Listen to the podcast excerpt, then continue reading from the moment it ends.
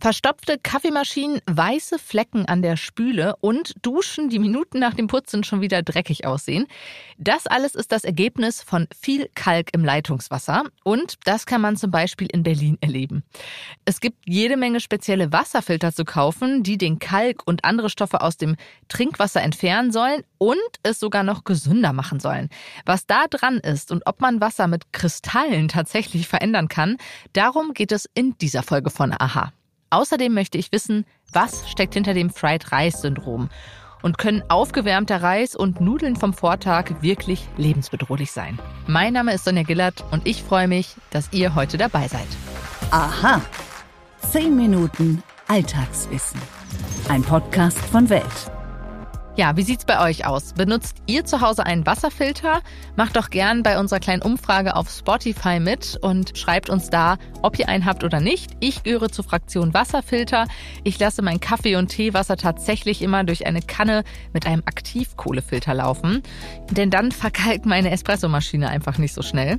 Allerdings habe ich mich gefragt, was dann noch so alles aus meinem Wasser gefiltert wird und ob die Kanne mit dem Filter, die da in meiner Küche rumsteht, das Wasser, wie angepriesen, wirklich gesünder macht. Bei der Suche nach einer Antwort hilft uns heute Helmut Grüning. Er ist Professor für Stadthydrologie und Wasserversorgung an der FH Münster University of Applied Sciences in Steinfurt. Zuletzt habe ich mit ihm darüber gesprochen, ob Wasser eigentlich schlecht werden kann. Die Folge zu dem Thema findet ihr in den Shownotes. Hallo, Herr Grüning. Schönen guten Tag. Wir sprechen heute über Wasserfilter und Co. Alles, was man noch so tun kann, um sein Trinkwasser, ich sag mal, zu beeinflussen. Fangen wir doch mal ganz grundsätzlich an. Was gibt es denn überhaupt für Wasserfilter, wenn wir jetzt davon ausgehen, wir trinken unser Leitungswasser? Also was ist da möglicherweise schon eingebaut? In jedem Haus sollte direkt an der Stelle, wo das Wasser in das Haus reinkommt, also da, wo die Absperrschieber sind, da, wo der Wasserzähler ist, da muss auch ein Filter installiert sein, ein Oberflächenfilter, das ist vorgeschrieben. Und dieser Filter ist ganz wichtig und der muss allerdings auch regelmäßig ausgetauscht werden. Da sollte man hingucken und dann mit der Installationsfirma sprechen, dass die das macht. Dann gibt es natürlich noch andere Filter, wie beispielsweise Tischgeräte oder ähm, Filter, die fest installiert sind irgendwie in der Hausinstallation. Und darüber sprechen wir ja heute und da müssen wir schon genauer hingucken. Gehen wir noch mal einen Schritt zurück. Was filtern denn diese am Haus installierten Filter raus aus dem Wasser? Was ist deren Aufgabe? Erstmal ist im Trinkwasser, das Ihnen ins Haus geliefert wird, nichts Schlimmes drin. Trinkwasser hat in Deutschland eine hohe Qualität. Es kann natürlich sein, dass beispielsweise Eisen oder Calcium oder Magnesium noch in bestimmten Reststoffen enthalten ist. Die sind auch in den Wasserleitungen zum Teil enthalten und können dann auch mit abgespült werden. Aber diese kleinen Partikelchen letztendlich, die dann ankommen könnten, die werden durch diese Filter direkt am Wasserzähler dann rausgefiltert. Jetzt haben Sie schon angesprochen, es gibt verschiedene andere Filteroptionen. Hier im Büro zum Beispiel haben wir auch einen Filter, da steht Corona-Proof drauf. Dann gibt es verschiedenste Filter, die man zu Hause in so Kannen installieren kann. Jetzt frage ich mich, ist das sinnvoll, so einen Filter zu haben oder filtern die möglicherweise auch Stoffe raus, die ich eigentlich brauche, wenn ich Wasser trinke? Genau, das tun sie auch. Die Frage ist immer, was wollen Sie eigentlich nicht drin haben im Wasser, das Sie trinken? Und eine Frage ist ja dann auch häufig, ist das Wasser nur gesund oder ist es ungesund? Das Wasser selber ist natürlich gesund. Die Frage ist nur mal, was ist drin? Und dann müssen wir unterscheiden, was an Inhaltsstoffen gut und wichtig für uns ist und dann unterscheiden, was möglicherweise für uns problematisch sein könnte. Fangen wir mal mit dem Guten an, was wir haben wollen. Das ist zum Teil auch erstmal Eisen, das brauchen wir, das ist in Ihrem Blut. Und das sind auch die Härtebildner. Calcium und Magnesium brauchen sie auch für ihre Knochen. Das heißt, hartes Wasser, das mag man vielleicht geschmacklich nicht so toll finden, vielleicht auch als Teetrinkerin und Teetrinker. Das kann ich nachvollziehen, aber erstmal brauchen wir das auch unbedingt. Und das ist auch im Mineralwasser natürlich drin. Und im Mineralwasser sind nicht mehr Inhaltsstoffe, Mineralstoffe drin als teilweise im Leitungswasser. So, wie ist das denn jetzt, wenn ich mich entschieden habe als Teetrinker, ich möchte so einen Filter nutzen für meinen Tee, so einen Hausgebrauchsfilter. Was sollte ich denn dann beachten? Ja, Sie müssen erstmal schauen, wie wirkt so ein Filter. Das sind häufig, ist das Aktivkohle, das sind Ionenaustauscher, Harze da drin, die Ionenaustauscher, die enthärten, also die holen dann das Calcium beispielsweise raus. Und die Aktivkohle, die holt eben keine Schwermetalle raus oder auch kein Calcium, aber die könnten Inhaltsstoffe wie Kohlenwasserstoffe, Pflanzenwandlungsmittel oder irgendwelche Medikamentenrückstände rausholen. Die haben wir aber im Trinkwasser in Deutschland in Konzentrationen, die nennenswert sind, überhaupt nicht. Das heißt, das brauchen wir insofern gar nicht. Und das Problem, das Sie bei solchen Filtern haben, ist zum einen, wenn sie länger stehen, sie verkeimen. Trinkwasser ist nicht keimfrei. Wir haben überall Keime, die sind omnipräsent.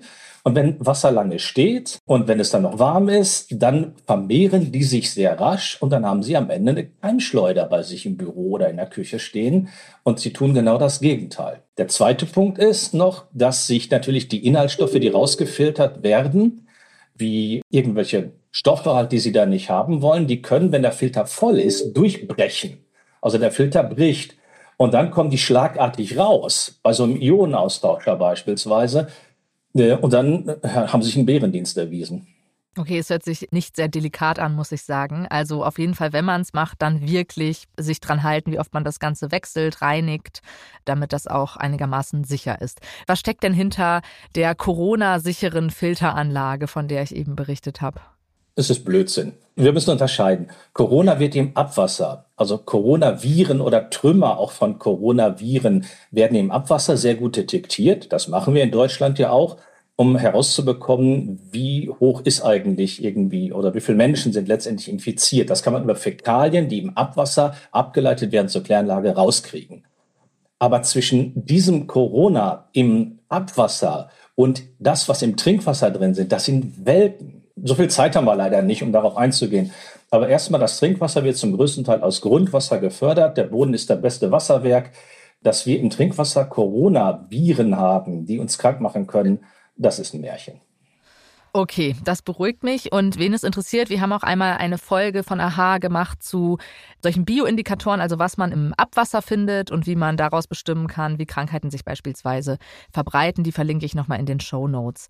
So, da möchte ich noch auf ein anderes Thema äh, zu sprechen kommen, Herr Grüning. Und zwar ähm, habe ich zwischen den Feiertagen in einem Airbnb Zeit verbracht und da standen als kleiner Willkommensgruß zwei große Kannen Wasser auf dem Tisch mit dem Hinweis, dass dieses Wasser energetisch aufgeladen wurde für mich und deswegen sehr gesundheitsförderlich sei und meine Blutkörperchen vorm Verkleben bewahren würde.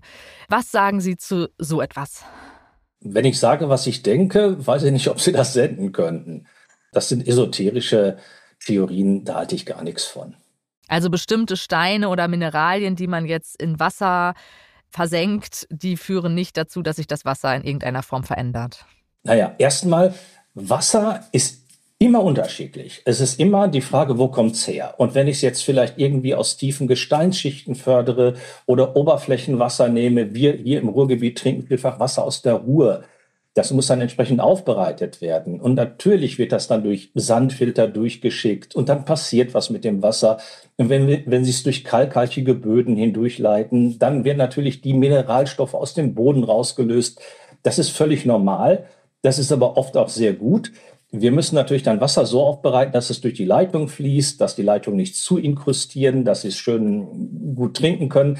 Da, natürlich hat sowas Einflüsse. Aber wenn ich jetzt irgendeinen Kieselstein oder sowas da reinschmeiße, ja, der Glaube kann helfen. Da, da bin ich mir sicher. Ne? Aber in diesem Bereich, da würde ich es auch eher einordnen.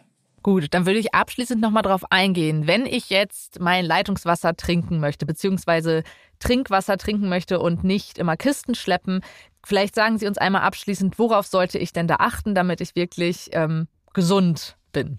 Ja, das erste ist, lassen Sie das Wasser aus der Leitung laufen. Wenn es mehrere Stunden dort stand, also wir nennen das dann stagnierendes Wasser, dann können sich natürlich, wenn es dann noch wärmer wird, Keime vermehren theoretisch und die Stoffe aus den Leitungen, wie Kupfer zum Beispiel, Kupferionen, können dann da rein. Also laufen lassen.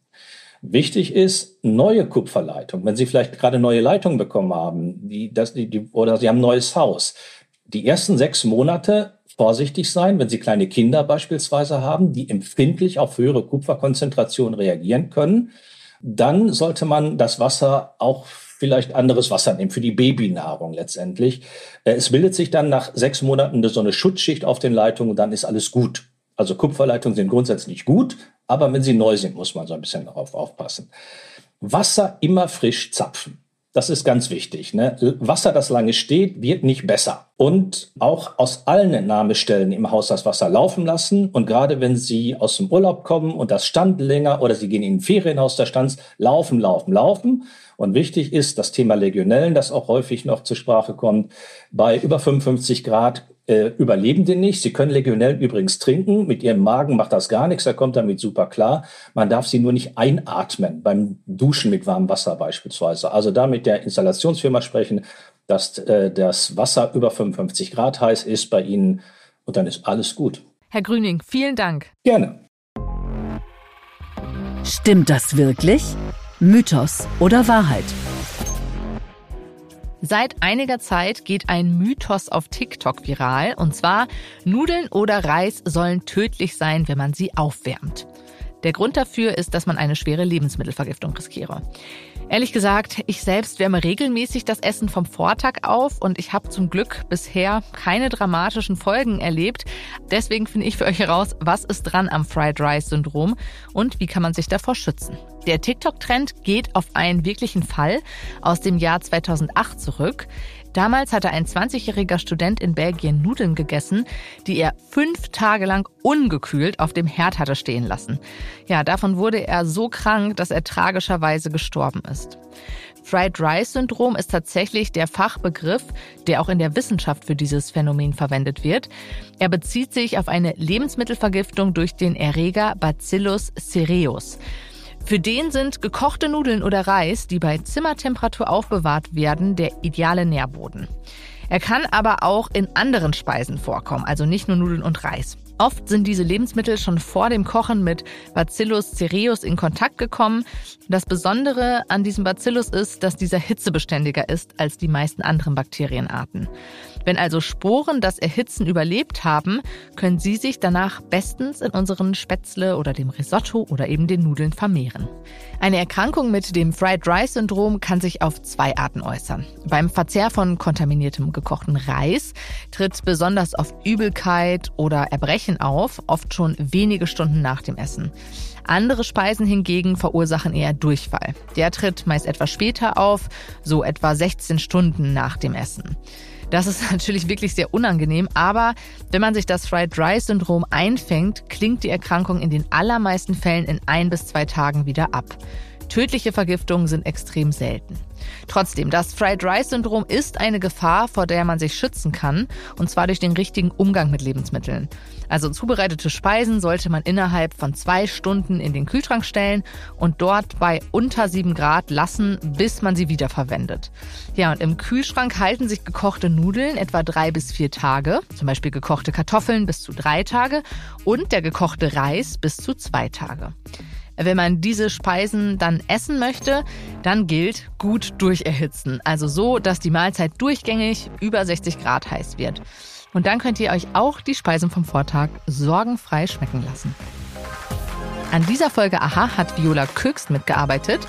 Ja, und wenn euch die Folge gefallen hat, dann freuen wir uns natürlich sehr, wenn ihr euren Freunden, eurer Familie und anderen Menschen in eurem Umfeld davon erzählt und eure Begeisterung auf den Podcast-Plattformen mit Sternchen und positiven Bewertungen mit uns teilt.